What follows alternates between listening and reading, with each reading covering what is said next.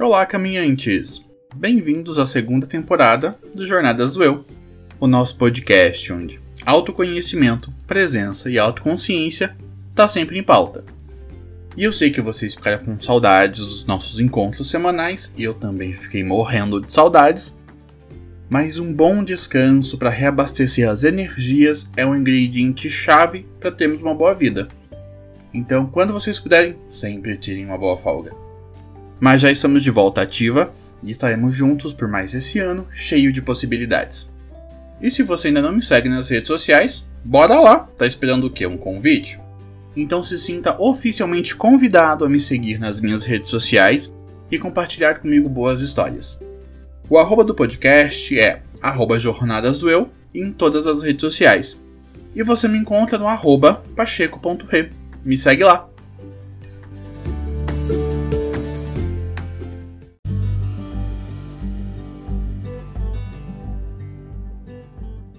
E começamos o ano com boas novidades. Que tal co-criarmos o Jornadas do Eu juntos? Agora o Jornadas do Eu tem um financiamento coletivo. Então se você gosta do programa e pode contribuir para que ele se mantenha, entra no nosso Catarse e colabora com a gente. Com R$ reais por mês, você colabora com todos os custos do nosso podcast e com todos os projetos desenvolvidos pelo Roda de Pensadores. Então acesse www.catarse.me barra Roda de Pensadores, contribua e sente em roda com a gente.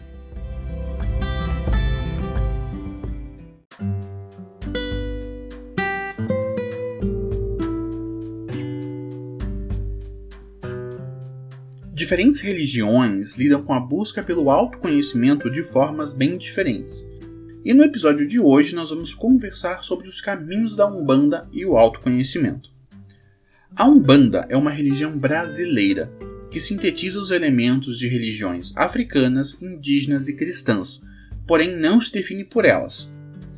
Foi formada no início do século XX no sudeste do Brasil a partir de uma síntese com movimentos religiosos da época, como o candomblé, o catolicismo e o espiritismo. E é considerada uma religião brasileira por excelência, com um sincretismo que combina o catolicismo, a tradição dos orixás africanos e os espíritos de origem indígena. O dia 15 de novembro já é considerado pelos adeptos como a data oficial do surgimento da Umbanda, e isso foi oficializado no Brasil no dia 18 de maio de 2012 pela Lei 12.644.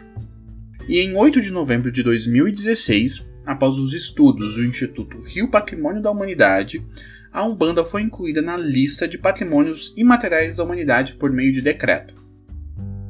A Umbanda pode ter várias vertentes com práticas diversas, nomeadas de formas diferentes, como Umbanda tradicional, primado de Umbanda, Umbanda de nação, Umbanda mista, Umbanda da magia divina, Umbanda umblé, Umbanda esotérica, Umbanda astrológica, Umbanda sagrada, Umbanda crística e assim vai. Essas diferentes vertentes partilham o culto a entidades ancestrais e a espíritos associados a divindades diversas, que podem pertencer ao catolicismo, a cultos africanos, hindus, árabes e outros. Apesar de diferentes vertentes, existem alguns conceitos comuns encontrados em quase todas elas, sendo estes: um Deus único e onipresente chamado Olorum ou Zambi, a crença na divindade ou orixás, crença na existência de guias ou entidades espirituais, a imortalidade da alma, a crença nos antepassados, a reencarnação e a lei de causa e efeito, pela qual os umbandistas pagam o bem recebido com o bem e o mal com justiça divina. Também se fundamentam na obediência aos ensinamentos básicos dos valores humanos, como a fraternidade, a caridade e o respeito ao próximo. Além desses preceitos, também estão a necessidade da prática da mediunidade, como por exemplo servindo de médium ou canal para viabilizar a comunicação entre os espíritos e orixás com seres humanos.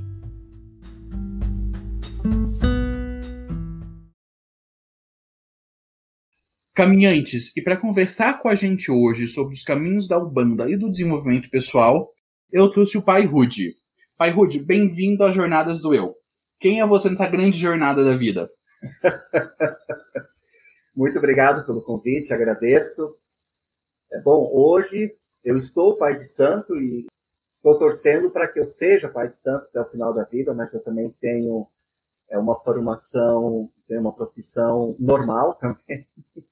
Eu sou engenheiro de software, é, isso já faz bastante tempo, aliás, e hoje a gente tem uma casa, então, com alguns filhos e filhas de Umbanda. Somos eu e minha esposa, eu pai de santo, ela mãe de santo. E nessa caminhada aí, ah, eu sou apenas um camarada tentando sei lá, fazer o bem, ajudar as pessoas, me ajudar também, deixar que as pessoas me ajudem e vamos tocando o barco. Ah, gente, que coisa maravilhosa. É mais ou menos assim que a gente tem que tentar tocar a vida, né? Porque é o que tem para hoje. E fala pra gente, é, dentro do Brasil, por mais que é, eu ouvi falar que a Umbanda é uma religião é, brasileira, é uma religião que realmente é nossa. Sim. Mas ainda assim nós temos muita desinformação sobre o que é Umbanda. É, você pode não fazer uma introdução para a gente do que é Umbanda, de onde ela veio, como ela se formou? Uhum. A Umbanda é realmente uma religião, ela é 100% brasileira. Ela surge no Brasil, ela surge em 1908, lá em Neves, São Gonçalo, no Rio de Janeiro. O, o médium que na ocasião então foi, foi o, o meio para trazer, a, abrir a religião, o plano material, como a gente costuma chamar, foi o Zélio Fernandino de Moraes, e ela é um sincretismo, né? Ela, na verdade, ela não é um sincretismo, ela não se define como um sincretismo, mas ela incorporou as suas práticas e as suas crenças muita coisa então do, dos povos africanos, dos, dos indígenas, inclusive do cristianismo também. Ao longo dos anos, outros elementos também foram sendo incorporados, né? mas basicamente, quando ela surge em 1908, ela surge com esses elementos. Né? Na, na figura do caboclo, que representa o indígena, do preto velho, da preta velha, que representa então o, o povo escravizado africano, e também claramente depois houve um sincretismo até com a fé católica, onde Oxalá, que é o orixá da Umbanda, então é sincretizado com Jesus Cristo, e assim a gente tem outros sincretismos também. Só que a Umbanda ela não se define por esse sincretismo e ela não se define a partir da incorporação desses elementos. Ela tem uma identidade própria e isso vai se estabelecendo durante as décadas. Hoje a gente está aí com 112 anos de Umbanda, né? A base dela é a prática da caridade, como o, o, a própria entidade que falou através do Zélio Fernandinho de Moraes deixou claro, né? É, a, é, a, base é, primordial, fundamental da Umbanda é a prática da caridade, a prestação do bem. E aqui, definir caridade é algo bastante complexo, então eu acho que não vou entrar nessa seara porque a gente só tem uma hora e dez minutos. Mas é isso. Não, tranquilo. E como é a teologia da, da Umbanda? Como é a cosmovisão da Umbanda? E como é e como foi a Umbanda eh, quando ela surgiu e, e como está a Umbanda hoje? Quando a Umbanda surge, ela surge de uma forma muito simples. Hoje a Umbanda se tornou bastante complexa, não só uh, assim, nós não tivemos o surgimento de uma Umbanda e a partir dali a coisa foi retinha e bonitinha não, surgiram várias vertentes com visões de mundo diferente, com cosmovisões diferentes, mas todas elas, apesar de diferentes, fundamentadas naquilo que a Umbanda trouxe lá através do Zélio. Quando ela surgiu, ela trabalhava basicamente com o preto velho, a preta velha, o caboclo, a cabocla, né? basicamente, e depois foram sendo incorporados também outras entidades. Ela surgiu de uma forma muito simples, muito simples. Uh, hoje, nós temos vertentes de Umbanda é, que já tem, uh, inclusive por escrito mesmo, de uma forma bastante ordenada, uma teogonia, uma teologia, uma cosmogonia, elementos, na verdade, que definem uh, de uma forma mais concreta e mais próxima uma religião. Nós tivemos há poucos anos um incidente onde foi dito que a Umbanda ela não é uma religião porque ela não tem um livro central que ela siga, né? Obviamente, isso é, foi uma pessoa ignorante que, que acabou falando isso, né? Mas a Umbanda tem sim uma teogonia, uma teologia, uma cosmogonia, uma cosmovisão bastante sólida, apesar de não estar ela inserida num livro uh, que seja aceito por todas as vertentes umbandistas. Né? Então, a, a, complexidade foi aumentando. Muita coisa é, que era trazida através de guias incorporados lá no início da Umbanda, hoje nós já temos a psicografia dentro da Umbanda, o que também foi rechaçado no início pelo próprio Espiritismo. E eu entendo que cada. O alemão tem um termo, né, o Zeitgeist, né? é o espírito do, do, do tempo que a pessoa está vivendo. E não tenho nenhuma reprimenda em relação aos espíritas por terem é, tentado diminuir a psicografia dentro da Umbanda. Né? Era o momento deles. E hoje ela já é aceita, então hoje muita coisa vem para a Umbanda através da psicografia. Continua vindo através de espíritos incorporados e médiums também. Mas as coisas mais complexas elas acabam sendo registradas em livros porque elas precisam de tempo para serem deglutidas, entendidas. Então se tornou uma religião de fato e com, posso dizer, com bastante complexidade. Né? Você tem níveis. Você tem um nível mais fácil para a pessoa que não quer se aprofundar tanto, e até níveis extremamente complicados, onde você tem que se debruçar sobre isso e tentar entender num espaço de um ano, dois anos. Temos cursos de formação em teologia, temos cursos de formação de sacerdotes e sacerdotisas, é, diversificou bastante. Ah, legal. É o desenvolvimento da religião aí ao decorrer da história. Como a Umbanda ela traz muitos desses elementos e construiu a sua identidade é, atualmente de uma forma tão forte, a Umbanda também é uma religião bem popular no Brasil. É, como que é a, a, a prática de fé da, da Umbanda? Como que é a prática da Umbanda? Como as pessoas praticam Umbanda? Bom, é, a gente teve que meio que se reinventar aí com essa pandemia, o isolamento, certo? Mas, então, eu vou falar de uma forma geral.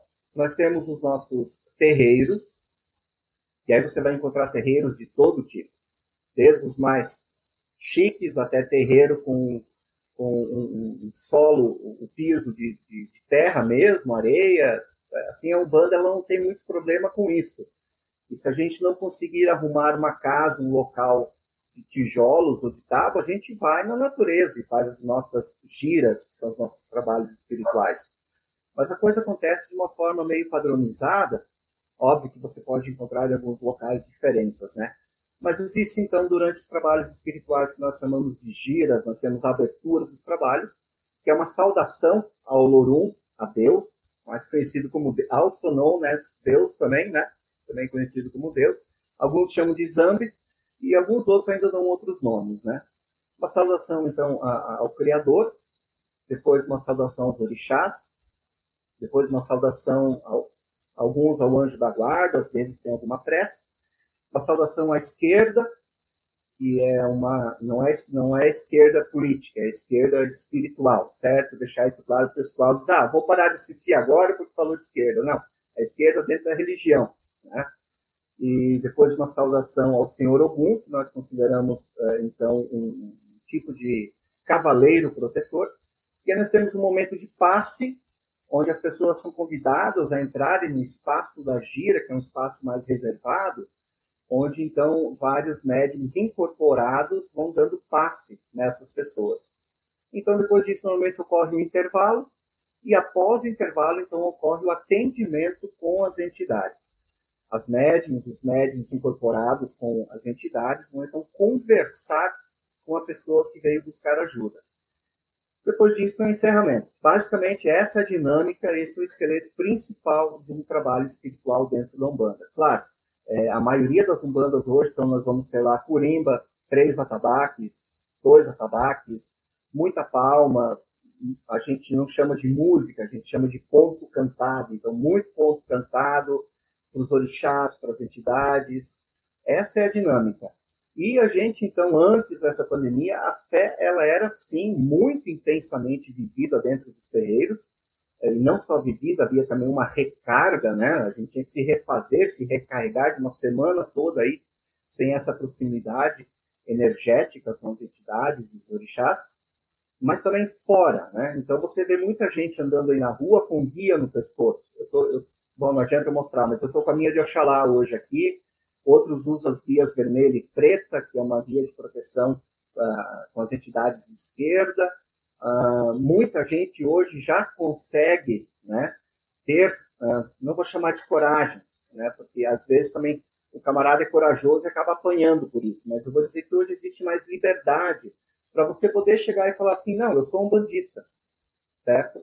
Nós temos visto cada vez mais manifestações nesse sentido, os filhos e as filhas da casa também chegando dizendo, ó oh, pai, hoje lá no trabalho me perguntaram o que era essa guia no pescoço, eu falei, não, eu sou um bandista, né? Então a fé se expressa dessa forma, como se expressa também nas oferendas feitas na natureza, numa cachoeira, numa pedreira, num bosque, assim por diante, né? A fé tem que sair do templo. A vivência da fé tem que sair do templo, porque não é pecado eu ser um bandista, não é pecado eu ser candomblessista, nem ser evangélico, nem ser católico, nem ser pagão.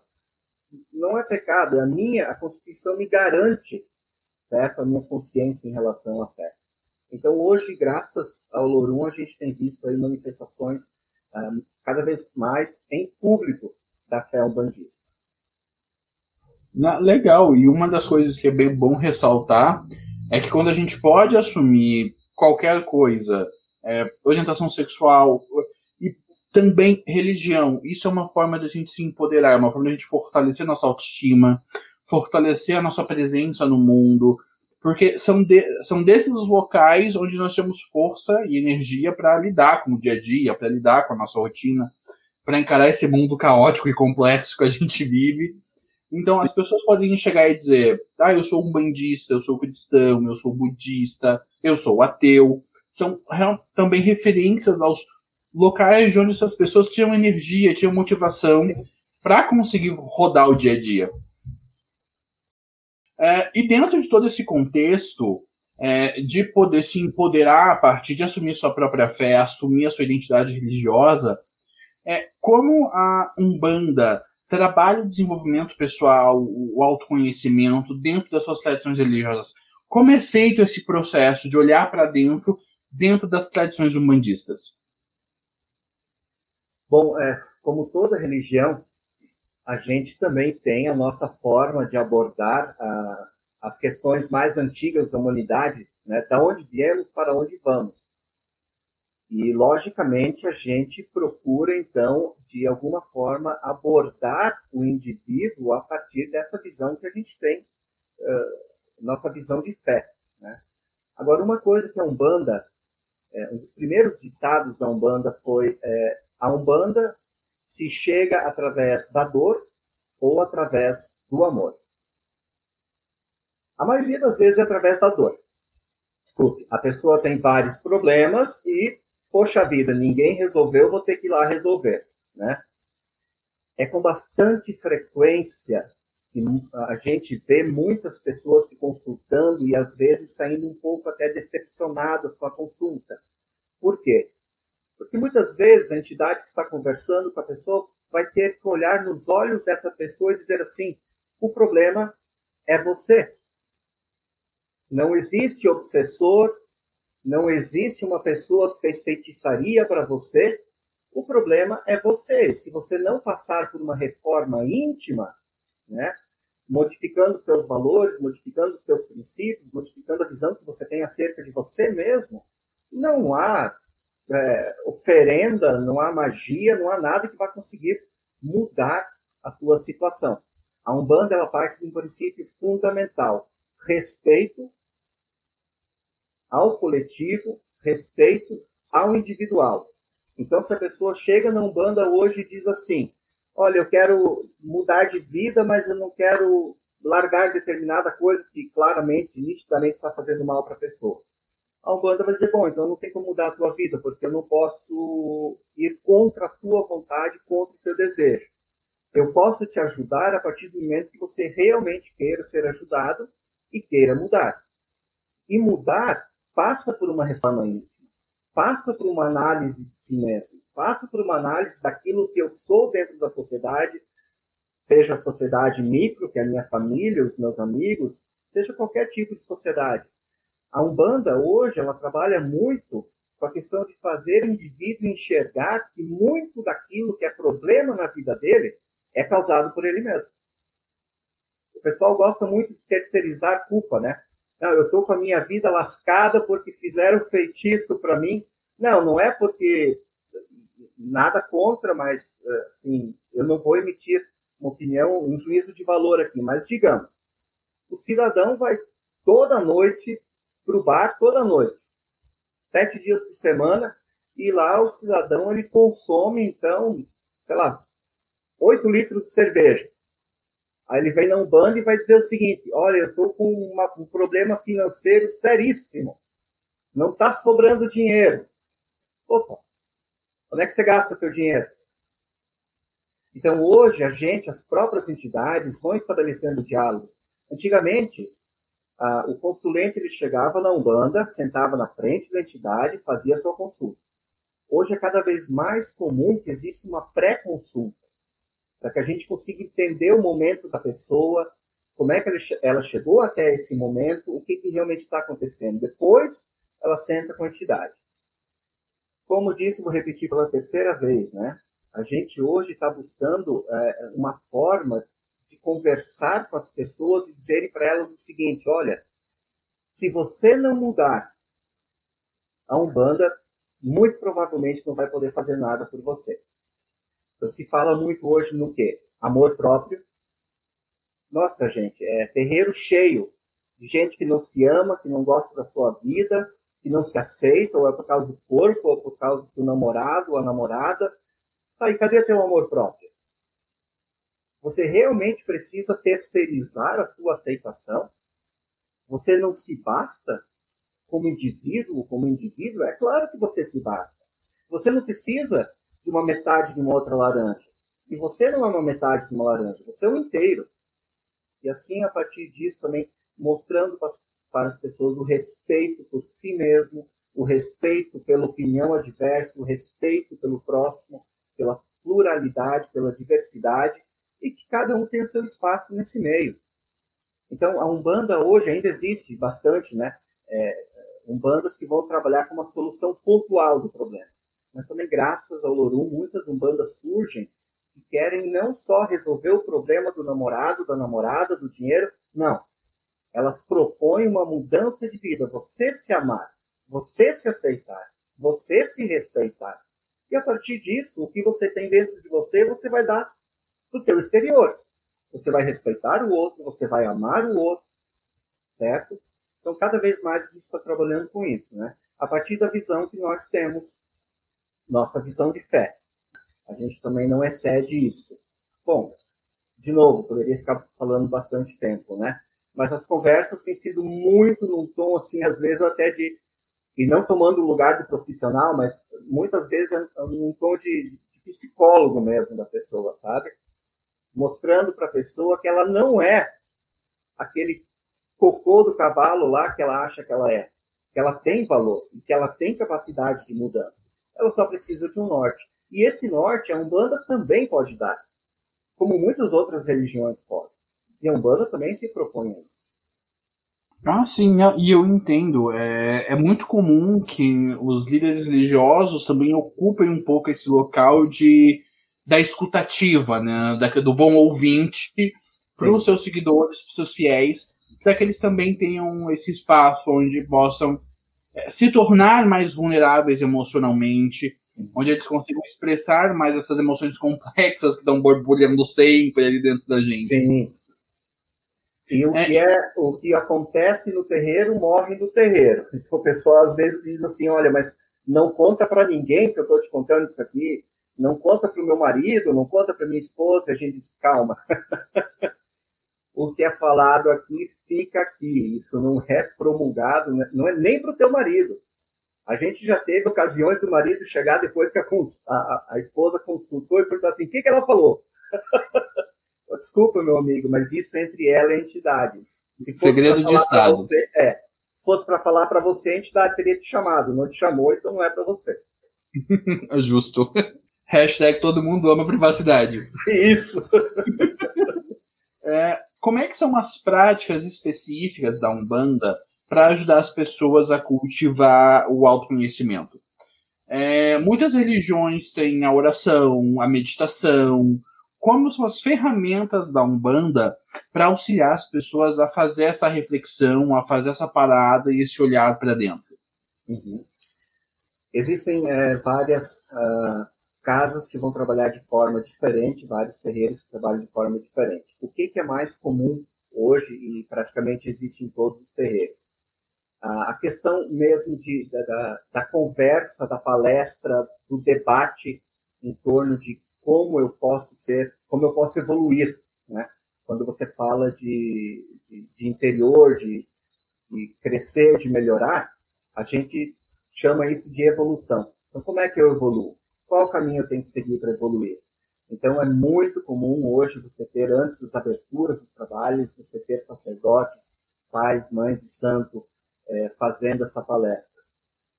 Além disso, né, incentiva a prática da meditação, né, isso está cada vez mais difundido, né, então tem que ensinar essa galera como faz meditação, né, nesse mundo corrido e louco que a gente está hoje, ninguém tem tempo para isso.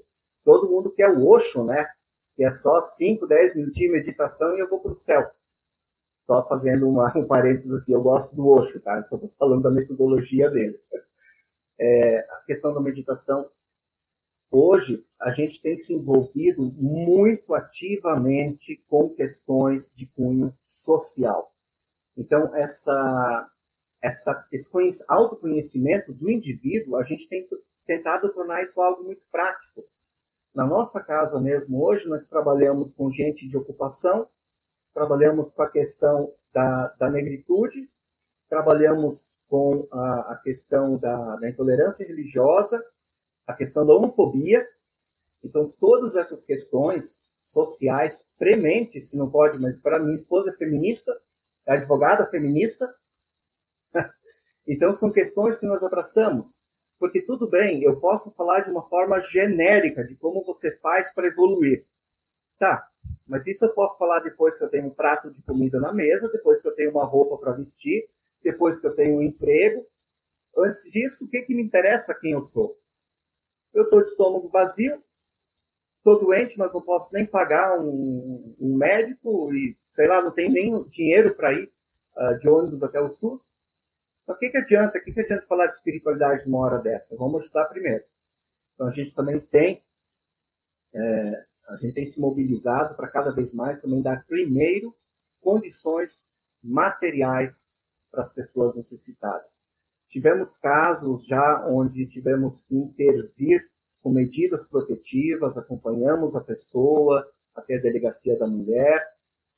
E depois a gente recebe muita gente arrasada.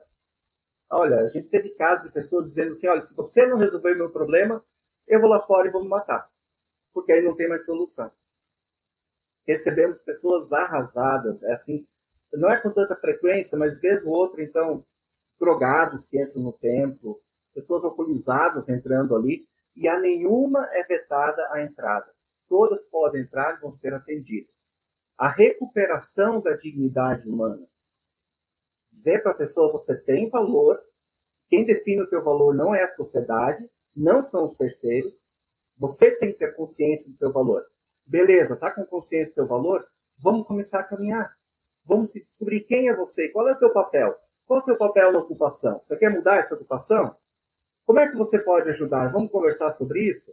E à medida que você vai vendo que essas pessoas, que você vai mostrando para essas pessoas que elas têm capacidade de fazer diferença, seja dentro da casa, dentro do bairro, depende da abrangência de cada um. Olha, Reginaldo, é muito bonito ver o brilho no olho dessa pessoa. Dizer assim, nossa, eu fiz isso eu consegui superar tal coisa, consegui melhorar nesse sentido. Só que é, eu não sei como é nos outros locais, mas o que nós temos experimentado é, no início você tem que pegar essas pessoas pela mão. Pela mão. Nós várias vezes ligamos para a pessoa e olha, você vai vir no terreiro hoje? Não, não posso, não tenho dinheiro. Então a gente vai te buscar. Olha, minha mãe lá está precisando de um dinheiro porque ela tem que pagar o INSS dela. Vamos fazer uma vaquinha, vamos ajudar tua mãe.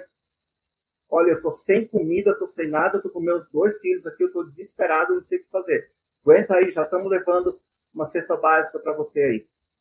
Então nós, eu acho que eu falo da nossa casa, mas eu vejo isso em várias ações de umbandistas aqui na região também. A gente entende que nós estamos na materialidade, encarnados, a nossa carne sente fome, sente frio, certo? A gente precisa de estímulo cerebral. Então hoje nós começamos na descoberta do ser, na autodescoberta do ser, primeiro tirando tudo aquilo que impede ele de se sentar e descobrir quem ele é. Como é que eu vou sentar e descobrir quem eu sou se eu estou com fome, se eu estou com dor, se eu estou preocupado porque amanhã eu não vou ter como atender as necessidades da minha família, dos meus filhos? E quando então nós conseguimos resolver isso, ou parcialmente pelo menos, a gente começa uma caminhada mais profunda, ensinando algumas técnicas, inclusive psicologia, meditação, alguns princípios espirituais dentro da nossa fé. E quando eu falo isso, eu, eu me refiro à casa, como eu já disse, mas creio que esteja falando aí por uh, algo como 60% dos terreiros, hoje aqui da região. Hum, legal. Uma das coisas que dá para observar que eu, dos meus amigos que frequentam as tradições umbandistas é o, o, a busca pelo cultivo de comunidades.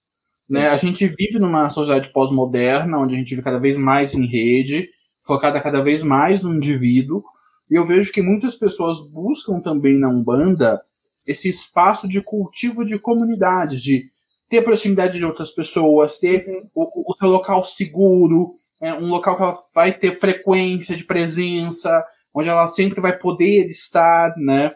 e onde ela vai sempre estar tá convivendo com aquelas pessoas e construindo laços comunitários com elas. Sim, sim. É, você quase descreveu uma maçonaria, né? Mas vamos lá. Mas assim, é bem isso que você falou, Reginaldo. Forma-se um senso muito grande é, de, de família, sabe? O grupo unido em torno de uma causa ou de várias causas pessoas estranhas, né, que quando entraram na, lá na nossa casa, entraram meio ressabiadas, não conheço ninguém, pô, hoje estão saindo junto, estão conversando, são amigos, se chamam de irmão, de irmã, e é uma coisa que ocorre também dentro do terreiro. Inclusive, nós gostamos muito de fazer os intervalos, porque daí o pessoal ali pode botar fofoca em dia, depois continuar os trabalhos, às vezes, até quando era possível, agora não está sendo, organizaram uma confraternização e vai todo mundo e traz um pouco disso, um pouco daquilo e vamos se reunir. Essa ideia de família, ela é muito importante porque nós damos muito valor ao vínculo entre as pessoas.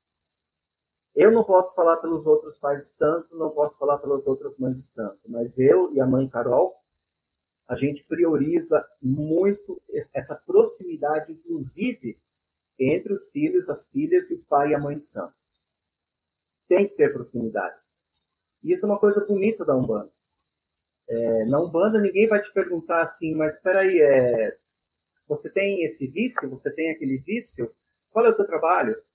Nós tínhamos, é, assim, isso não é, de novo, não é um julgamento de valor meu, eu estou falando isso como se a sociedade estivesse agora falando através de mim.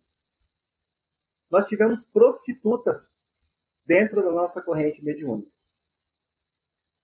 E vou falar mais uma coisa, como se a sociedade estivesse falando através de mim. É porque a sociedade costuma ser preconceituosa mesmo, né? Tivemos, temos homossexuais dentro da nossa corrente. E a gente foi descobrir que era prostituta, que era homossexual, coisas que são tão é, é, combatidas pela sociedade, a gente foi descobrir isso porque eles contaram. Não nos interessa qual é a tua forma. Francamente, né? não nos interessa. Nos interessa você trabalhando a tua espiritualidade. Nós temos, não na nossa corrente, mas numa outra que eu fazia parte, quando ainda era filha de santo, você não sabia quem era o Gari e quem era o doutor. Tínhamos advogados, tínhamos mestres, tínhamos doutores, tínhamos garis, tínhamos serventes pedreiros, mas ninguém sabia, não importa a profissão. E todo mundo ali vestia o branco ficava com o pezinho descalço no chão, e agora é o momento de confraternizar, de cultuar a divindade, de mexer com o espiritual, de sermos mexidos pelo espiritual também, e também, por que não, de mexermos com o espiritual. Né? Isso é uma via de duas mãos. Então, é, é incrível porque eu não sei, eu, eu não vou dizer que é a única, mas é uma das únicas religiões que hoje você tem gente de todo lado dentro da religião. E ninguém está sendo perguntado, pô, mas de onde você veio? Né? O que, que você faz? Não interessa. Não interessa. A gente está aqui porque nós entendemos que não existe uma diferença entre nós. Cada um tem o seu caminho. Então, a pessoa advogada é o caminho dela. A pessoa, sei lá, outra profissão, outro trabalho é o caminho dela. O que, que eu tenho a ver com o caminho da outra pessoa? Agora, o meu trabalho, sim, é proporcionar um espaço onde haja fraternidade, onde todo mundo se veja como um igual, onde não exista divisão por causa de classe social, por causa de emprego, por causa de estudo. O próprio Caboclo das Sete Encruzilhadas falou algo similar quando ele então abriu a Umbanda através de Zé Fernandinho. Né? Então hoje a Umbanda busca isso. Você está no terreiro de Umbanda, não importa quem você é. Você precisa de ajuda? Vamos te ajudar. Nós já atendemos evangélicos, nós já atendemos católicos, não importa a tua religião. Já atendi ateu, não importa. E atendi muito bem. O moço saiu sorrindo depois. já atendi satanista, já atendi de todo lado, não importa quem você é. Nós primamos pela fraternidade e pela igualdade entre os seres humanos. Legal. E aproveitando essa sua fala, é, vamos aprofundar um pouco mais a conversa, então, dentro desses preceitos filosóficos. Uhum. É, todas as religiões têm os seus construtos morais, o seu código moral que serve de guia de orientação para que as pessoas é, tenham uma noção mais clara de certo e errado, o melhor caminho a seguir e ajudá-las no processo decisório. É, em algumas vezes, para algumas pessoas, o, esse código moral pode vir se tornar um moralismo. Né? Uhum. Né? Então, como a Umbanda lida com a construção desse código moral dentro das tradições religiosas da Umbanda e como a, é, a Umbanda lida com o, próprio, com o moralismo dentro dela e como ela lida com o moralismo fora dela. Uhum. Aí a gente mistura um pouco moral uh, e princípios também, mas a moral da Umbanda hoje ela se baseia em fé, começando pela caridade, né? Caridade é o ponto de partida de tudo. Mas trabalhando essa moral, a gente vai trabalhar com fé, amor, conhecimento, o umbandista ele tem que buscar se aprimorar, melhorar. A gente vai passar pela justiça. Então a gente precisa, precisa colocar dentro de nós um senso cada vez mais refinado de justiça. Lei, tanto que nós temos a lei do retorno, né? A gente acredita muito nisso. Você plantou um pé de espinho, não vai nascer uma macieira. Então cuidado com o que você planta, né? Plantou, colheu, né? É o que dizem assim, o, o Deus permite que você semeie o que você quiser, só que ele te obriga a colher o que você semeou. Então, cuidado. Ah, temos a questão da evolução. Para nós, é, não, não é uma questão de eu vou decidir se eu vou ou não vou evoluir. Eu preciso evoluir. E a evolução, nesse caso, não é a evolução darwinista, onde eu me adapto ao meio. Né? É uma evolução espiritual. Eu tenho que ser cada vez, eu tenho que ser uma pessoa com uma consciência mais espiritualizada o que conduz, logicamente, a um senso de fraternidade, de igualdade, assim por diante. Talvez como o pilar mais forte dentro desses sete que eu citei, existe a questão da vida. Então, o umbandista ele deve sempre estar sendo agente da vida, sem nunca, nunca desconsiderar ah, o que a sociedade ao redor dele está vivendo. E aí eu entro no moralismo. Daí você pode perguntar assim, Pai Rude, mas você é a favor do aborto? Não, não sou. Eu sou a favor da vida, não sou a favor do aborto. Agora, você é a favor da legalização do aborto? Sou. Sou a favor. E para quem aí se assustar ouvindo esse podcast, eu sou a favor da legalização do aborto. É o momento da sociedade. Eu não posso impor a minha moral e dizer para o outro assim: olha, você tem que aceitar isso aqui. Não. como eu já falei lá atrás, existe um grande respeito dentro da Umbanda pela realidade e pela história do indivíduo. Aí a gente passa, inclusive, pelo lugar de fala. Aquela piadinha que o pessoal faz, né? Não, não tenho nada contra negro, até tenho amigos, né? Só que no meu caso, a verdade, os dois, né? Não tenho nada contra e tenho amigos. E olha, essas pessoas me ensinaram coisas preciosas. Eu, na minha inocência, lá quando estava começando a minha caminhada, aí, um dia foi falar, fui falar com esse povo. E eles me fizeram um grande favor e disseram assim: desculpa, Rude, mas é, isso aqui não é pelo lugar de fala. E eu pedi para que eles me explicassem isso. E me explicaram. Rapaz, eu me senti mal por ser branco. Eu disse: não, realmente, não é meu lugar de fala. Eu estou, eu estou sendo ignorante. Eu estou sendo incorreto. É o lugar de fala deles. Aqui eu calo a boca e eu escuto o que eles têm para me falar. Não sou eu que falo para eles, eles falam para mim. Então eu fui aprendendo aos poucos, e assim as umbandas têm trabalhado também a partir do respeito pela essência de cada indivíduo. Respeite isso, respeite a divergência, respeite a pluralidade. Como dizia um cidadão, eu nunca aprendi nada com quem pensava igual a, a mim, né? Então, abra a tua cabeça, acolha o diferente. A Umbanda hoje trabalha desta forma. Nós já encaminhamos em atendimentos pessoas para a igreja evangélica, para a igreja católica, dizendo lá o teu melhor lugar. Então, a gente sempre busca trabalhar dessa forma.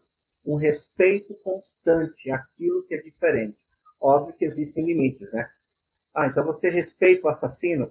Gente, tem a lei aí para pegar esse camarada. Se ele vier pedir ajuda, no meu terreiro, eu vou ajudá-lo. Eu vou ajudá-lo. Claro que se eu souber que ele é assassino, eu posso me omitir também. Mas a questão é que a gente não pergunta, no final das contas. Então tudo parte do respeito pela história do outro, pela essência do outro.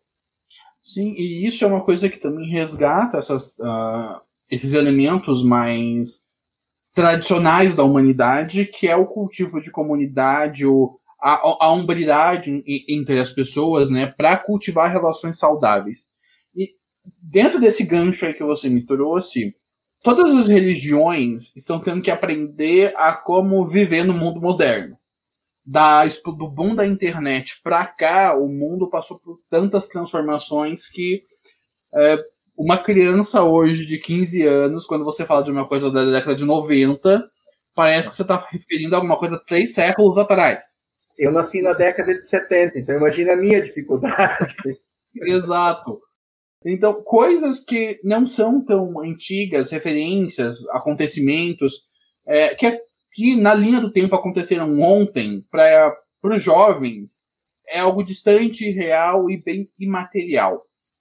Né? E daí todas as religiões estão correndo atrás para descobrir como se relacionar com a sociedade moderna é, e ter as suas tradições religiosas, as suas práticas.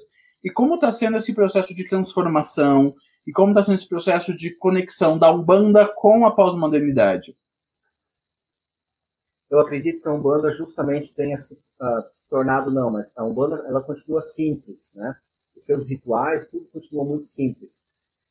Mas ela recebeu, nas últimas décadas, muitas informações de uma complexidade bastante elevada.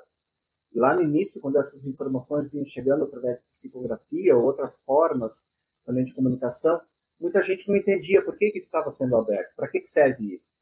Aí a gente chega numa, numa, numa, numa era de, de pós-modernidade, a gente começa a entender por que, que isso está sendo aberto. Então hoje eu consigo pegar a, uma linha de pensamento umbandista acerca de uma cosmogonia e consigo traçar um paralelo com física quântica. E eu não estou brincando, porque eu já dei palestra sobre isso. Certo? É um dos meus hobbies, né? O meu trabalho é engenheiro de software. O meu hobby é física quântica. Então vamos lá. E eu comecei a estudar um banda fundo e vi ali os paralelos, né? E eu acho que mais até do que a pós-verdade, a pós-verdade, perdão, a pós-modernidade, ela não é tão, não é ruim nem boa. A única coisa que eu acho que é a pós-verdade, essa sim é ruim onde cada um tem a sua verdade, ninguém pode mexer na minha verdade, porque independente se eu acredito que a Terra é plana ou qualquer outra coisa, você tem que respeitar a minha opinião. Então a pós-verdade ela me prejudica mais que a pós-modernidade. A pós-modernidade é cansei das coisas como tá. Nós temos que mudar isso, não serve mais. E aí você fala em pós-modernidade, mas a pós-modernidade não é algo estático e também não é algo linear. A partir da pós-verdade, você então vê a formação de vários caminhos, vários grupos de pessoas vão escolhendo o seu caminho. Eu diria que a Umbanda hoje ela está preparada para a maioria das escolhas que pessoa, as pessoas na era da pós-modernidade fizeram. Seja na complexidade, seja na simplicidade, mas eu acredito que fundamentalmente no retorno ao contato com a natureza, a valorização da natureza.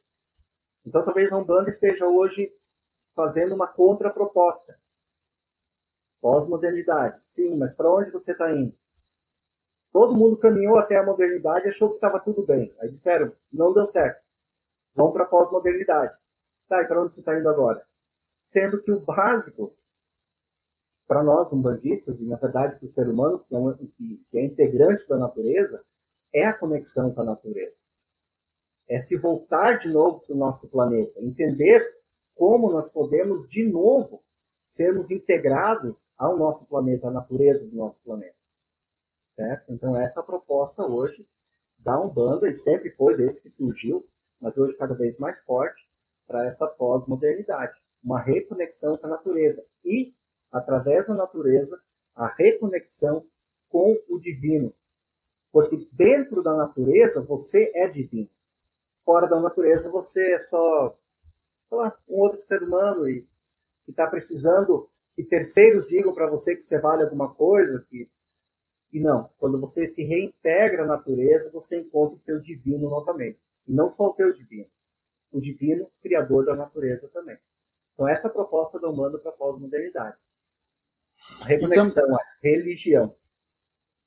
E dá para perceber pela tua fala que muito desse do, do, como o bandista se põe no mundo é, tá ligado a isso, né? Do desse contato, desse religare com a natureza e se religare com o, o sagrado natural.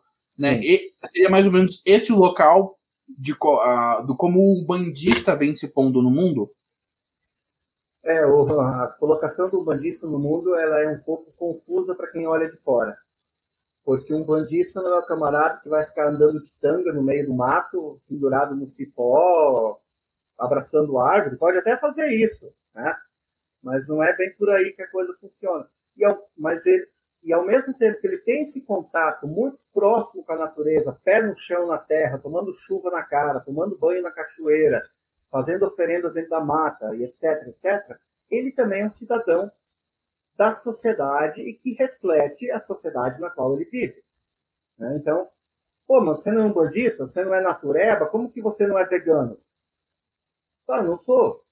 É minha opção. Não, mas como é que você mora num apartamento e não mora numa choupana lá perto do riacho, então? Porque eu estou dentro de uma sociedade, entende? Eu tenho o meu valor, eu não quero convencer ninguém, mas eu tenho os meus valores, os meus princípios, e a partir deles, de vez em quando, eu vou colocar uma tanga e correr no meio do mar. Eu nunca fiz isso, tá, gente?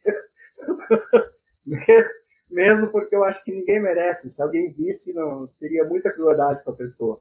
Mas enfim, nós temos o lado da natureza, desta conexão, e nós vivemos isso, mas também não nos excluímos da sociedade na qual nós vivemos. Então, o, o bandista ele acaba sendo muito. Às vezes, até ele parece uma contra, contrariedade, um paradoxo em si mesmo para quem olha de fora. Coisa dessa forma que a gente vive. Ah, legal. Poderia... Sim, à vontade. E é, é, bem esse o ponto, né? O, nós, nós encontrarmos a, a, nossa forma de viver, de se relacionar com o mundo e a nossa forma de nos pôr no mundo para que a gente consiga estar, viver bem no mundo, né? ter uma boa vida. É, e o, o que que você pode deixar de mensagem para o pessoal que escuta o podcast sobre a Umbanda? Gente, conheça, pesquise. Se você realmente quer falar mal da Umbanda, Primeiro, pesquisa. Primeiro, se eu tivesse uma dúvida sobre o budismo, eu iria falar com um budista. certo? A Umbanda continua sendo, como acho que a maioria sabe, nós temos aí um terreiro de Umbanda atacado de alguma forma a cada 15 horas no Brasil. E muitas vezes essa forma é bastante extrema, onde incendeiam ou derrubam o terreiro. Né? Isso uh, não é uma simples intolerância, isso é uma intolerância fomentada pela ignorância das pessoas. Nessa pós-modernidade, nessa pós-verdade, as pessoas abriram mão de pensar. Elas simplesmente escutam algum líder dizendo que a coisa é desse jeito, aceitam aquilo sem filtro algum e começam a viver aquilo como se fosse a verdade. Então, a minha recomendação, até o meu pedido é: busquem conhecer. Certo? Talvez você. Eu acho que o maior risco que alguém corre entrando num terreiro de umbanda é de se apaixonar. É de querer voltar. Nós temos um filho na nossa casa, ele é da Bahia. E ele não consegue mais sair da casa. Ele falou assim, pai, parece que eu estou lá na Bahia estou no terreiro de vocês. Então, o maior risco que você corre dentro do terreiro de Umbanda é se apaixonar. Mas vá de cabeça aberta. Vá uhum. receptivo. Deixe o divino te surpreender de novo. Saia dessa calcificação mental aí que, sei lá, é tanta voz falando na nossa cabeça que a gente tem que escolher uma, né? E o risco de escolher uma errada é muito grande. Mas tente, tente abstrair, liberte-se disso. Vá com o peito aberto. Venha conhecer a Umbanda. Aí depois, se você quiser falar mal, bom, pelo menos você tem fundamento, né? Não fala o que alguém outro falou sem conhecimento e sem fundamentação nenhuma. Venha conhecer. E essa é uma coisa que vale para tudo na vida. Não precisa jogar pedra, não. No caso da Umbanda, é, é, é, chega a ser literal essa situação, como foi o caso do Rio de Janeiro há alguns anos. Mas metaforicamente falando também, não precisa jogar pedra. Você pode não gostar, pode não ser o seu espaço e tá tudo bem. Mas aprenda, entenda, para que você é, conheça um pouco mais sobre quais são essas tradições, sobre como elas funcionam e como elas fomentam coisas boas no mundo também. É, Pai Rude, no final de todo o programa, a gente sempre pede uma indicação para o nosso convidado. Pode ser em relação ao tema do programa ou não. Então, se tem uma indicação de filme, documentário, livro que você quer indicar para o pessoal? Agora, livro, sim, eu quero indicar uh, O Guardião da Meia-Noite, do Rubens Saraceni, editora Madras. Eu acho que é um contato muito bacana com a Umbanda. Quero indicar, indicar também alguns canais aí no YouTube. Vocês podem procurar lá pelo Márcio Caim, vocês podem procurar pelo Adérico Simões, vocês podem procurar pelo Alexandre Comino. E olha, essas três umbandas, esses três camaradas são de três umbandas diferentes. Não interessa, vá lá. Você vai aprender muita coisa lá e vai ter uma visão nova sobre a nossa religião. Quanto a filmes, procurem qualquer coisa que trate sobre a questão do negro no nosso país. Essa é a minha indicação. Eu teria muitas outras, existem muitas outras questões. Mas vejam lá, vejam lá, tomem consciência da dívida que o nosso país tem com esse povo. Se modifiquem, cresçam, de forma íntima, evolução. Sim, de fato, e é um, são ótimos temas de pesquisa. É, Pai Rude, muito obrigado por participar do programa, muito obrigado por participar do Jornadas do Eu. É, a nossa missão aqui no Jornadas do Eu é demonstrar que existem muitos caminhos que levam ao autoconhecimento e você Sim. pode começar a sua jornada de muitas formas diferentes. Gratidão por disponibilizar tempo, por estar aqui com a gente batendo esse papo, por nos instruir muito sobre a Umbanda. É, eu tinha pouquíssimo conhecimento, já aprendi bastante. Vou dar uma pesquisada para aprender um pouco mais também. É, as indicações que o Pai Rude passou, eu vou pegar os links com ele depois para a gente deixar disponível tanto no site do podcast quanto no Instagram. Então você consegue entrar no nosso site e encontrar todas essas referências para que vocês possam aprender mais sobre a Umbanda. E, gente, por hoje é só. E encontro vocês na semana que vem. Gratidão a todos. Axé.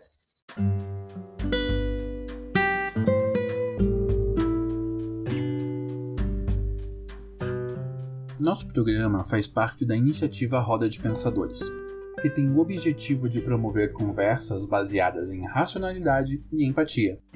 Você pode conhecer outros projetos dessa iniciativa no site rodadepensadores.com.br ou pelo Facebook e Instagram, arroba Roda de Pensadores.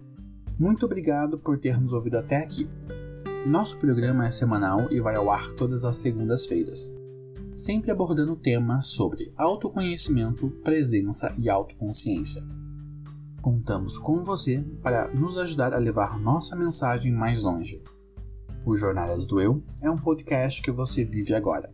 Até semana que vem e gratidão a todos.